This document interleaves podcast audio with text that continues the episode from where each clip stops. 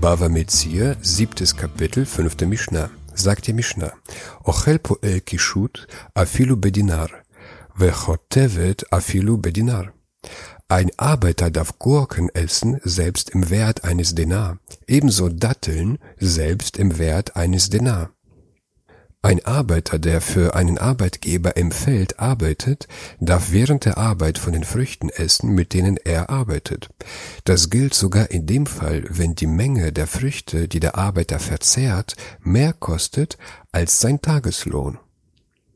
Rabbi Eliezer Hisma Omer, lo yochal poel yater al scharo. Rabbi Eliezer, Sohn des Chasma, sagt, ein Arbeiter darf nicht mehr essen, als sein Lohn beträgt. Rabbi Elazar hält, da, dass es dem Arbeiter verboten sei, die Menge an Früchten zu essen, die den Tageslohn des Arbeiters überschreiten. Er interpretiert den Vers in Dvarim 23, 25, du darfst Trauben essen nach Herzenslust, bis du satt bist, so dass das Wort kenavshecha nach Herzenslust bedeutet, nach dem Lohn deiner Arbeit. Das Wort kenavshecha bedeutet wörtlich nach deiner Seele. Manchmal gefährdet der Arbeiter seine Seele bei seiner Arbeit, wenn er zum Beispiel auf Bäume, auf Bäumen klettern muss.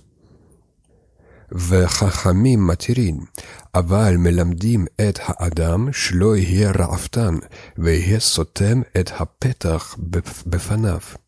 Die Weisen aber erlauben es, doch meinen sie, belehrt man den Menschen, er möchte kein Fresser sein, denn sonst verschlöße er jede Tür vor sich. Die Weisen erlauben dem Arbeiter mehr zu essen, als sein Arbeitslohn wert ist.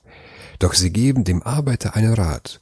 Er solle nicht mehr essen, als nötig ist, denn sonst würde er im Ruf eines Fressers stehen, und niemand würde ihn mehr einstellen wollen.